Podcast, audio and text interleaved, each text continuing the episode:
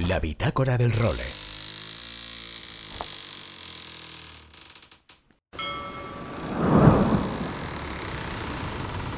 Bienvenidos a bordo del role.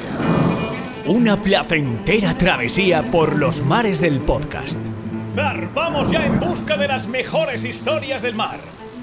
A la caña, Nacho Gómez Zarzuela.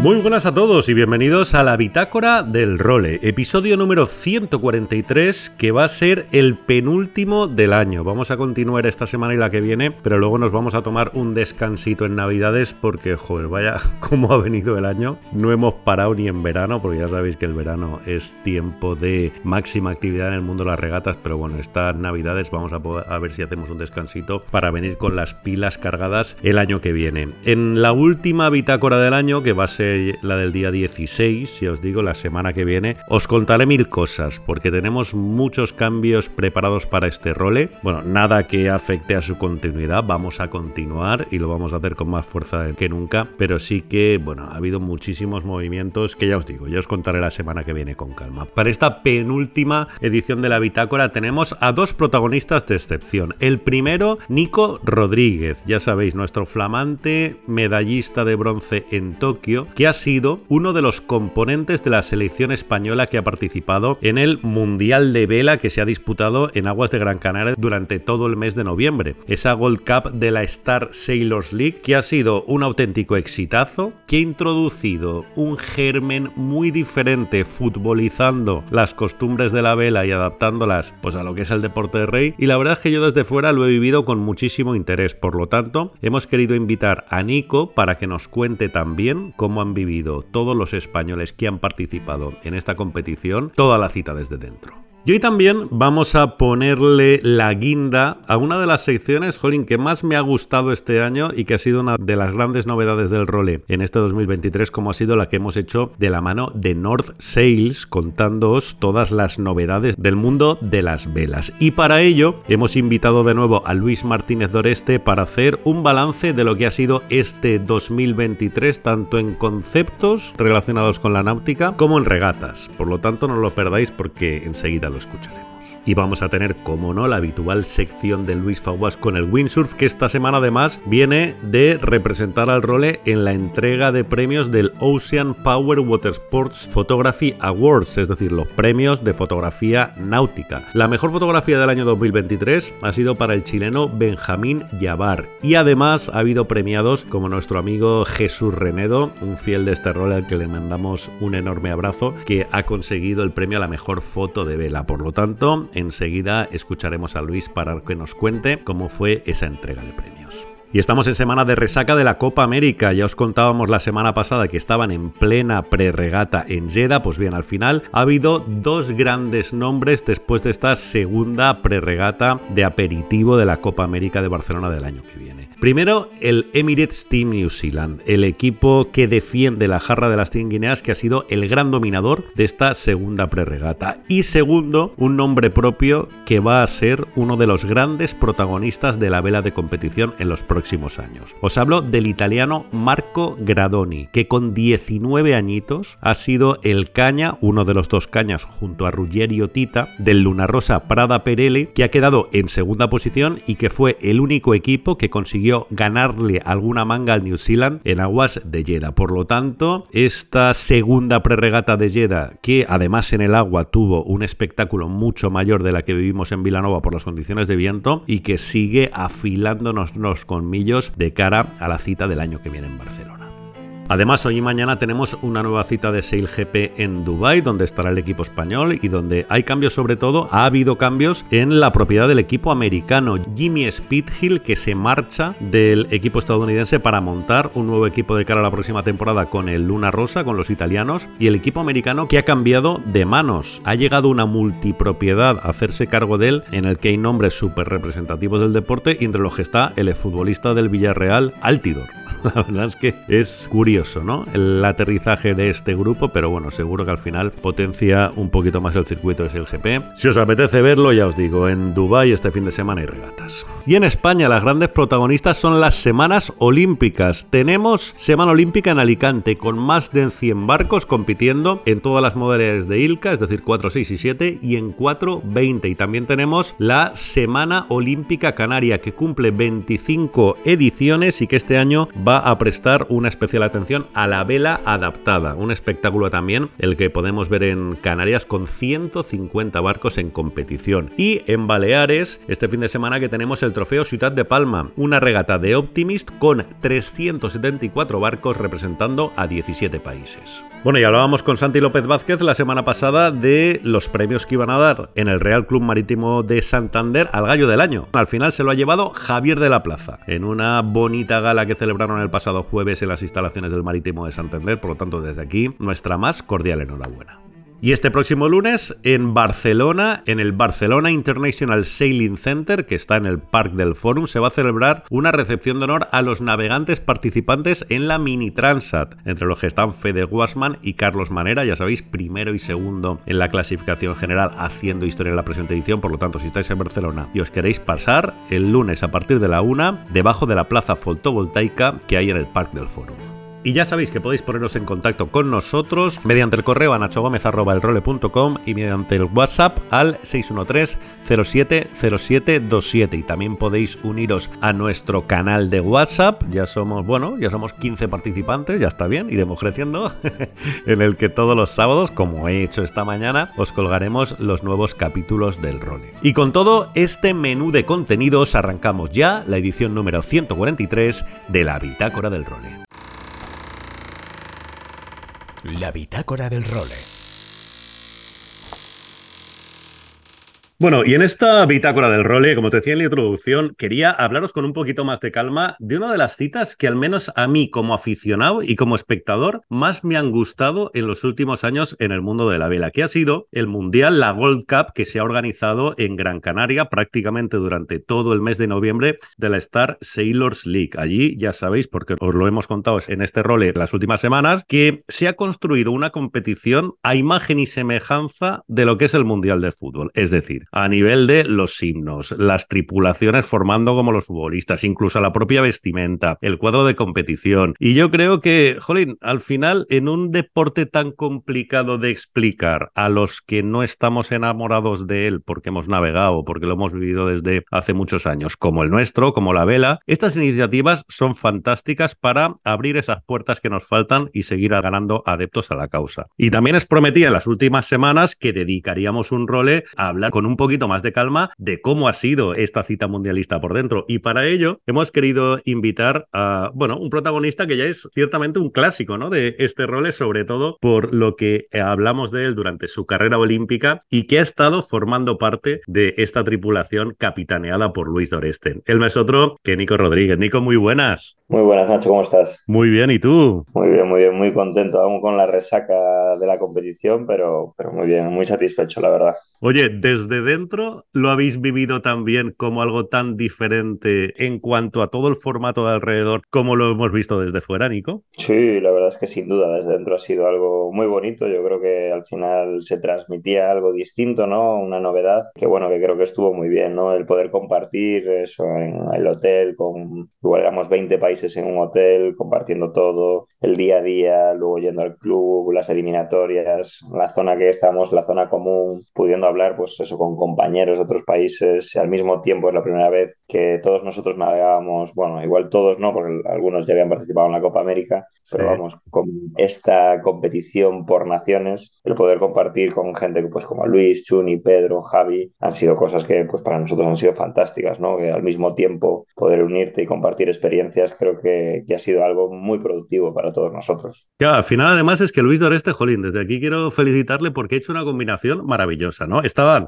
bueno, por un lado, dos de los mejores patrones españoles de la historia y de la historia internacional, te dirías, no solo de España, como son el propio Luis y Chuni Bermúdez de Castro. Luego había gente con una experiencia brutalísima, como dos de los que acabas de citar, como son Javi Plaza y, Pedro Más. Luego estabais Silvia y tú, pues con una carrera olímpica brutal, tú con medalla y Silvia rozándola, pero también con una experiencia maravillosa. Luego veteranos también como Alex Muscat. O sea, al final se ha configurado un equipo que es muy difícil de ver en la vela hoy en día de competición, ¿no? Al final están los grandes circuitos donde van los grandes capos, eh, los circuitos un poquito más amateur, la Copa del Rey donde también la relación de amistad tiene mucho que ver, pero conseguir una configuración como esta, la verdad es que yo creo que desde dentro la habréis disfrutado un montón, ¿no? Sí, yo la verdad es que te diría que lo primero de todo es que yo he aprendido mucho esta semana, ¿no? Al final compartiendo conversaciones con ellos, viendo cómo trabajaban Nano y Javi, por ejemplo, con la velocidad, con Chuni, pues todo este tipo de cosas al final yo creo que como regatista siempre, siempre te suman y eso y rodearte de gente buena pues siempre te hace crecer, ¿no? Yo creo que esta vez tuvimos la suerte y la fortuna de que Luis pues contó con nosotros y la verdad que contó con nosotros en un sentido en el que todos formábamos parte al mismo nivel, cada uno intentando saber pues cuáles eran sus roles, pero todo el mundo pudiendo aportar y yo creo que eso ha sido algo también que nos ha hecho crecer mucho como equipo porque cada uno pues nos pudimos sentir pues también libres de, de formar parte de algo, no simplemente de estar allí, ¿no? Entonces la verdad que, que se formó una unión y un,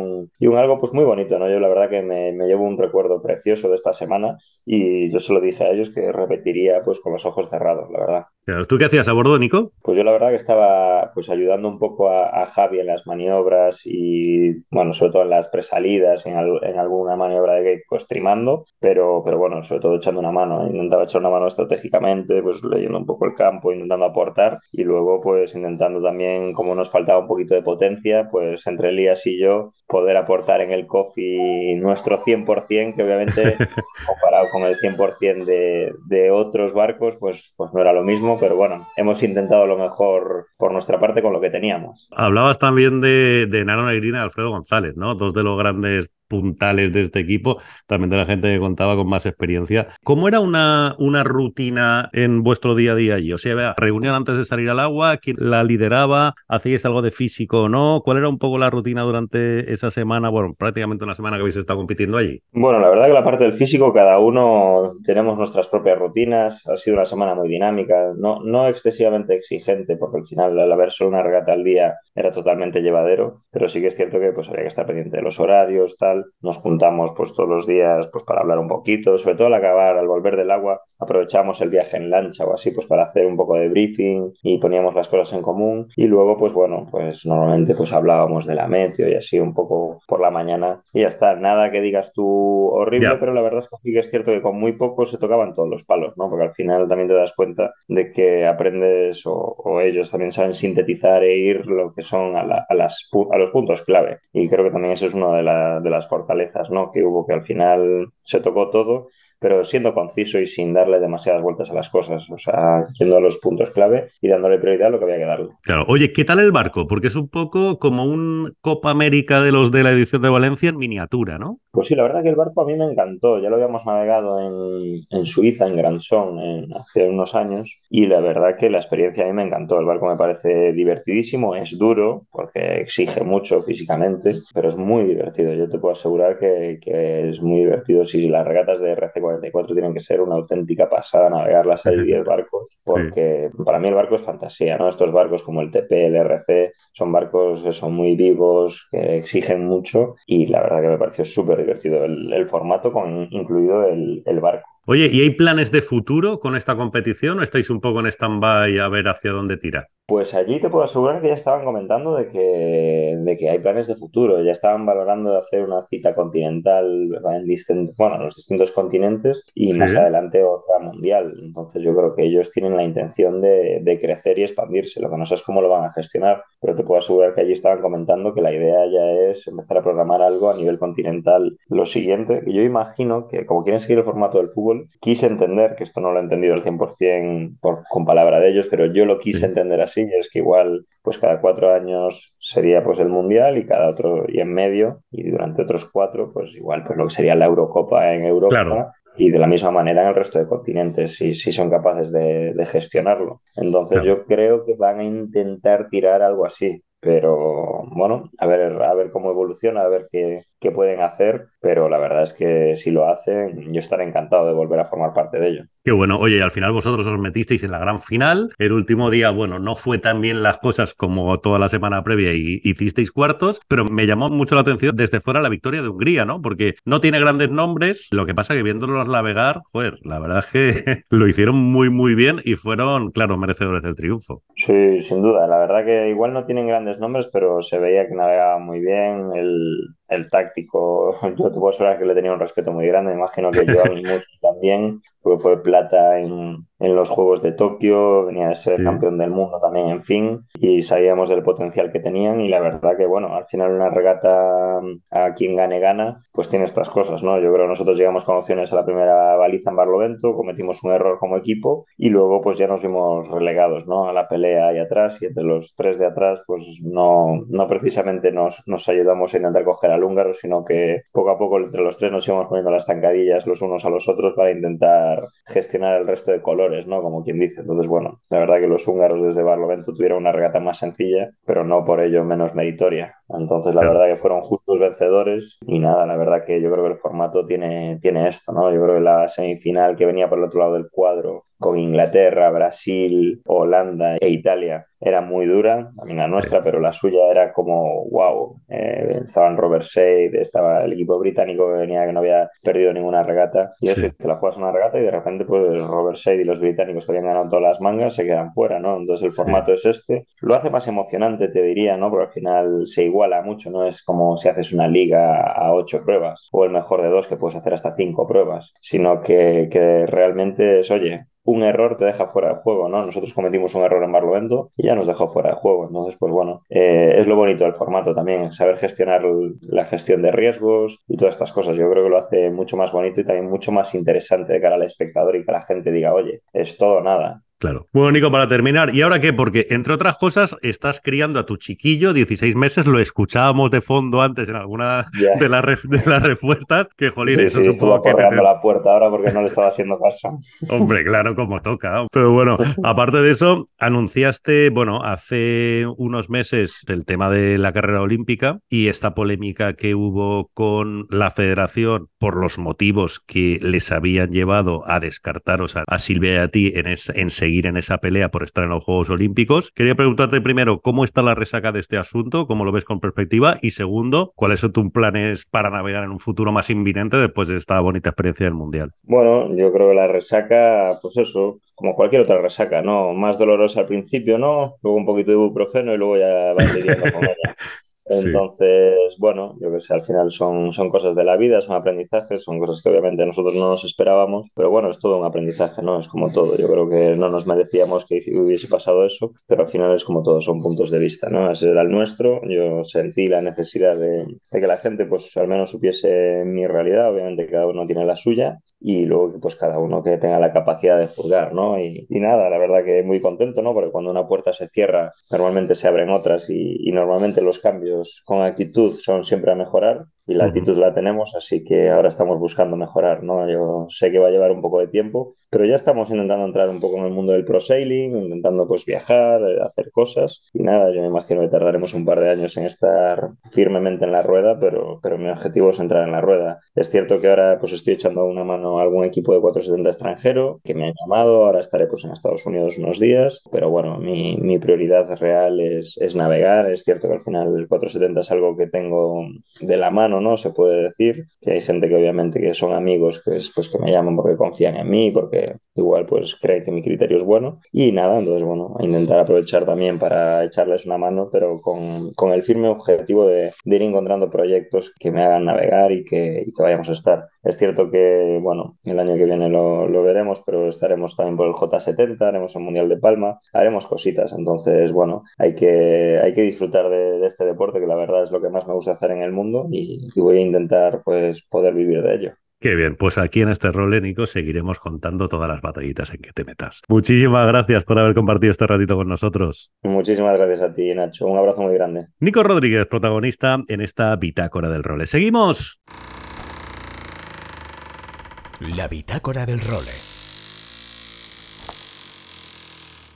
Bueno, y en esta bitácora del role, ya sabéis que nos estamos acercando a final de año. Os decía que nos queda este role de la semana que viene ya para el broche definitivo. Ha sido el año en el que nos hemos estrenado, con una sección de la que yo estoy contentísimo y de la que nos ha llegado un feedback maravilloso por parte de vosotros. Y es la que os hemos traído mes a mes de la mano de North Sales con todas las peculiaridades que tiene un mundo tan apasionante como es el de las velas en los veleros, que al fin y al cabo es lo que hacen posible que tengamos la acción que tenemos en todas las regatas que hemos ido siguiendo en este rol.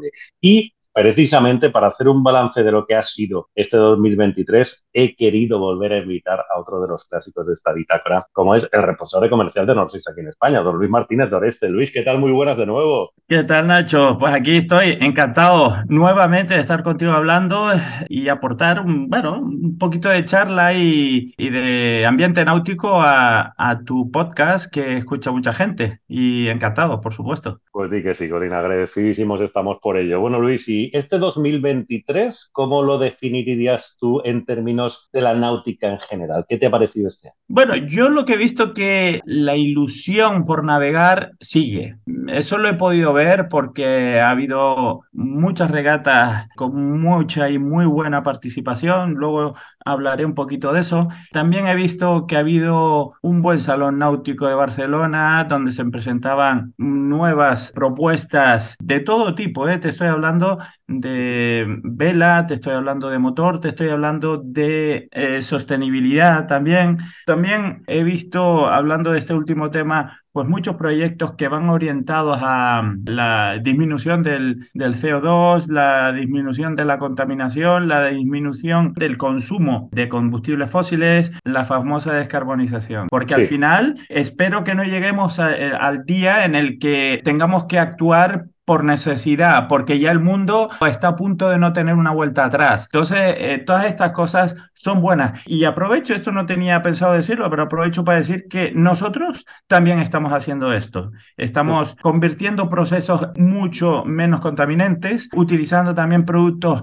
muchísimo menos contaminantes o intentando que vayamos hacia la emisión cero. Y también, esto te lo doy en primicia a ti ahora, hemos sacado o vamos a sacar en breve productos, cuando hablo productos son velas ecológicas que están recicladas. Son velas no 100% recicladas porque eso es prácticamente imposible, pero sí el tejido lo reciclamos y utilizamos el tejido reciclado para fabricación de nuevas velas. Joder, qué bien, qué bien, pues enhorabuena. al final hemos visto prolongar la vida de las velas, ¿no? Hay mucha empresa que se dedica a crear otros artículos, ¿no? Que si bolsos, carpetas, tal, que ahora son muy chulos, pero joder, poder reciclar las propias velas, la verdad es que es un avance muy significativo. ¿eh? Sí, nosotros lo seguimos haciendo. Nosotros eh, damos eh, velas a, empresas que se dedican a hacer bolsos y a, darle otro uso al material. Y, y creo que lo seguiremos haciendo, porque hay muchas velas en el mercado que los armadores están encantados de, quitarse encima y convertirlas en otro tipo de, uso. Esto al final es una economía circular y, bienvenido sea. Creo que seguiremos también por esa vía, pero también seguiremos por la vía de nosotros reutilizar nuestro propio material, cosa que creo yo que es una gran noticia, no solo para Sales, es para el mundo general, para que este mundo sobreviva, pero vaya, es, es, es una pequeña, es, es como un granito de arena el nuestro respecto a muchas otras compañías que eh, en este sentido pueden aportar mucho más. Bueno, esto en cuanto al panorama náutico en general, pero en cuanto a la vela y la vela de competición en particular, hemos vuelto a tener un, 2023 plagradísimo de regatas súper interesantes, pero ¿qué, ¿qué, sensación te ha, te ha, dejado, Luis? Bueno, la sensación es que eh, la gente, como decía antes, quiere navegar, hay muy buena participación y te hablo desde la regata de club hasta el campeonato del mundo de cualquier clase o la Copa del Rey o la Fastnet Race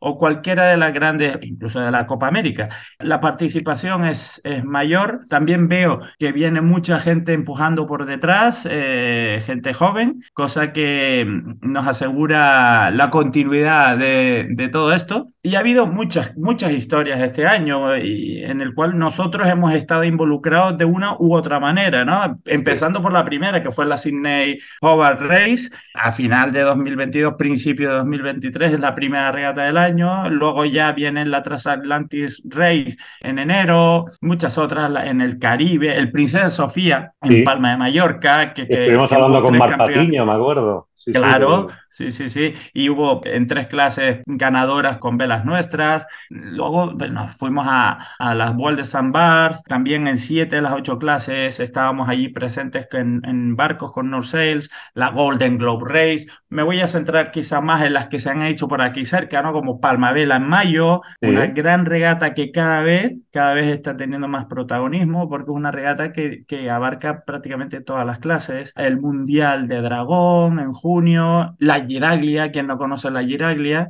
pues también eh, hubo barcos, bueno, eh, realmente el que ganó en tiempo real y en absoluto pues llevaba North, eh, el Campeonato de España, como no decirlo, de J70 aquí en, en La Toja, primero, segundo y tercero llevando North, Melgues, bueno, la Transpac de Ocean Race entre enero y julio, de Ocean Race todos los barcos llevan North, la Fastnet, como no, la Fastnet una de las regatas con más participación, fíjate, esta es una regata que haya poco viento, mm, mucha corriente o un temporal de 35 nudos como ha habido este año, pues ahí te ves, no sé si cuántos son, pero mil barcos, no lo sé, son muchísimos, tanto multicascos como monocascos. Y eso me hace pensar y me confirma lo que ya te dije antes, es, la participación está en alza y eso es una buena noticia para la industria náutica, en este caso de la vela. El motor también, ¿eh? el motor, hay motores y hay de todo tipo de industria industria náutica, pero ahora pues estoy más centrado en lo que, en la vela, que es lo nuestro. Y luego ya nos fuimos a, a la Copa del Rey, ¿no? Allí pues estuvimos, hay muchos barcos con, con velas North y también estuvimos dando servicio como en muchas otras regatas de las que he nombrado. Seis de las ocho clases fuimos campeones, el Mundial de RC 44 también en agosto y los, el Mundial de ORC, Mel, que es el, el Mundial de 6 metros, la Maxi, todos son muchas regatas, no solo aquí en España, sino alrededor del mundo, a la solitaria de, de Fígaro. Eh, luego ya en septiembre tuvimos la primera regata de la 37 Copa América en Villanueva y la Geltrú, un exitazo. Te quiero contar un dato sobre esto que, Jorín, no te lo he fuera de la antena. El análisis técnico de las velas que hicimos, que hiciste en este role después de esa regata de Vilanova, ha sido uno de los programas más escuchados del año, para que veas si a la ah. gente le interesan estas películas. Ah, mire, pues a mí esto, de hecho, es lo que más me gusta hablar de cosas técnicas respecto de, Y si tú me dices que a tu público del podcast le gusta estas cosas tan técnicas, yo encantado, porque es lo que más me puede gustar, hablar de cosas técnicas o incluso muy técnicas. Sí, sí, sí, sí. Entonces, al final, esto, al final lo hemos dicho siempre, esto es café para los muy cafeteros, Luis, y es que no tenemos remedios. Bueno, pues yo he cantado. Y esto sí sirve para que la gente escuche eh, hablar de vela y, y si sirve para que la gente le dé ganas de ir a probar cosas en el agua con su barco, pues bienvenido sea. Lo que yo quiero, y yo creo que tú quieres, y todo el mundo que está en, el, en esta industria náutica quiere, es que los armadores naveguen, que cojan sus barcos y que naveguen ya sea para hacer crucero, ya sea para hacer regata, pero que se navegue. Eso es una cosa que es buena para la industria y es buena para todos, es buena para nosotros. ¿Por qué? Porque claro, si hay gente que navega, pues nosotros ponemos velas a esos barcos y tú y yo podemos hablar de cosas de barco, porque si no hubiese vela, pues no podríamos hablar de estas cosas. Por lo tanto, nos va bien a todos y a mí me gusta que a todo el mundo le vaya bien. Y entonces, mientras más barcos en el agua, mejor. Claro que sí. Hablabas de la Copa América como una de las últimas regatas del año y luego el colofón fueron un poco los cruces del Atlántico, ¿no? Tanto las Transat Japan como una mini Transat en la que los españoles y Norseis tuvieron también un gran protagonismo. Sí, sí, con Carlos Manera y Fede Wastman, que ganó, vaya. ganó, Carlos Manera ganó la primera etapa y luego fue mm, segundo. Y después el, eh, Marc fue noveno. Mi enhorabuena para los tres, porque pues, la verdad que es un, gran logro. Para terminar con un poquito el, todas las regatas que ha habido después de Villanueva la Gertrude, vinieron los mundiales de Star, la Ibiza Joy Sail, bueno, que fuimos campeones en performance, en Performance Cruising y, en clase J. Luego la famosa Voile de Saint-Tropez en octubre, podio completo. También dimos servicio de velería en esta regata cómo no hablar del Club Swan Racing One Design Worlds. Fuimos campeones en el 50, 42 y 36. En la Transac Jacques Vabre, que hemos hablado ahora. En Ocean 50, en IMOCA y en Ultim, que esto fue en noviembre. Luego los mundiales de J70, que también ganamos en noviembre, fue en Estados Unidos. Y lo último de lo último ha sido otra vez la Copa América en Jeddah. o Jeddah, no sé cómo se pronuncia. Yo digo Jeddah, pero bueno. Ya vale. Oye, ¿y qué le pides a este 2024 que tenemos ya la vuelta de la esquina? Le pido un poco más de lo mismo, o sea, más, quiero decir, en cantidad, ¿no? Que pues que la gente quiera navegar más, que tú y yo charlemos de muchas cosas técnicas y nos escuchen mucho y luego quieran aplicarlo en el mar, que hayan propuestas nuevas como las que ya he visto en el Salón Náutico acerca de la sostenibilidad, que nosotros podamos sacar, podamos no, lo vamos a sacar porque ya está el producto hecho. Lo que pasa es que no lo sacaremos hasta principios del año que viene, pues productos sostenibles, velas sostenibles. No pido mucho más, que ya eso es mucho, ¿eh? que la vela siga en auge y que se hagan muchas, muchas regatas. Ese es mi deseo para el 2024. pues lo suscribimos, vamos, con palabras mayores. Pues nada, don Luis, hoy que ha sido un auténtico placer tenerte no solo hoy, sino a lo largo de todo este 2023 en esta bitácora del role y que nada, eh, el año que viene seguimos y nos dejan, ¿no? Sí, claro que sí, ¿cómo no nos van a dejar? Por supuesto. Eso sí, se complicará un poquito, se complicará un poquito, ¿eh? Porque ya nos hemos comprometido a hablar cosas técnicas y, habrá que buscarlas. Habrá va a tocar estudiar. hay que, habrá que estudiar un poco. Muchísimas gracias, Luis, y un abrazo enorme. Muchas gracias y feliz Navidad. Feliz Navidad. Seguimos. La bitácora del role.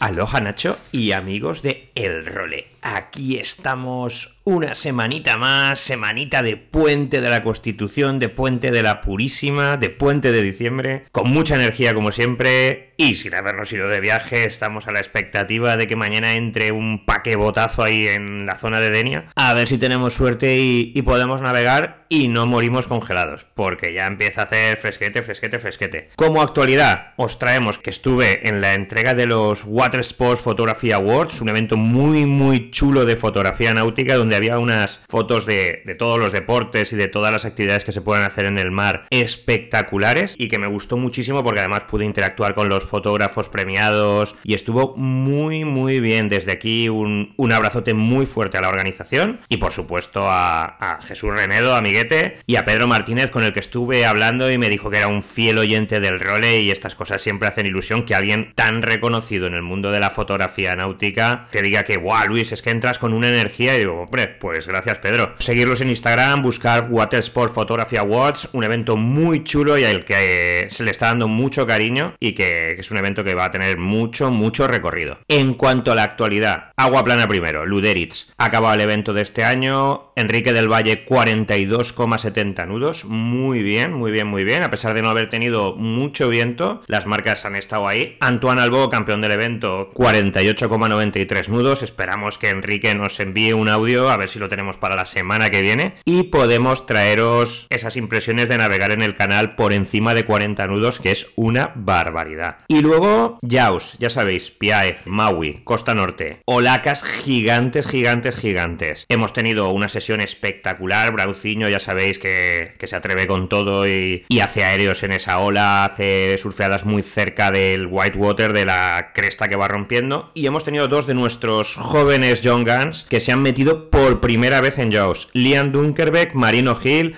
estuve hablando un poquito ayer con ellos a través de Instagram, cambio de hora total, imposible que me envíen algo, los voy a matar un día de estos, pero veis el Instagram de ambos dos, o incluso en mi Instagram he compartido alguna historia, muy bien, navegando mucho, todavía un poco conservadores, que te caiga un monstruo de más de 15 metros por detrás de ola es una locura. Estás pensando, madre de Dios, yo quería que me enviaran eso, cómo les iban las pulsaciones, cómo les iban las sensaciones, que me dijeran un poquito que, se habían encontrado, pero de momento no lo hemos conseguido. Algo más así que os choque, Mar Parés, si lo seguís también por ahí, vuelve de Maui, se vuelve para el norte de Europa, sesiones con neopreno con capucha, un frío que pela, así que yo no me voy a quejar de lo que tengamos aquí. Y un vídeo mucho más paradisiaco, un vídeo que ha hecho Duotone Windsurf con María Andrés, con Víctor Fernández, con Mar Parén, uno de mis destinos de ensueño, Mauricio, Le Mornay, una de las playas donde podéis escaparos sin duda alguna a escapar del invierno de aquí, o incluso en verano, que es la temporada alta, iros para allá y, y poder disfrutarlo también. Pues nada, Nacho, muchísima energía, muchísima agua plana, muchísima ola, y esperamos poder grabar antes de final de año uno tuyo juntos en directo. Un abrazote a todos y nos vemos por los mares. Chao, chao. Y con Luis Faguas, como siempre, nos marchamos. Volveremos la semana que viene con la última bitácora que os recomiendo que no os perdáis porque viene cargadita de noticias. Hasta entonces, sed muy felices y navegad todo lo que podáis. Adiós.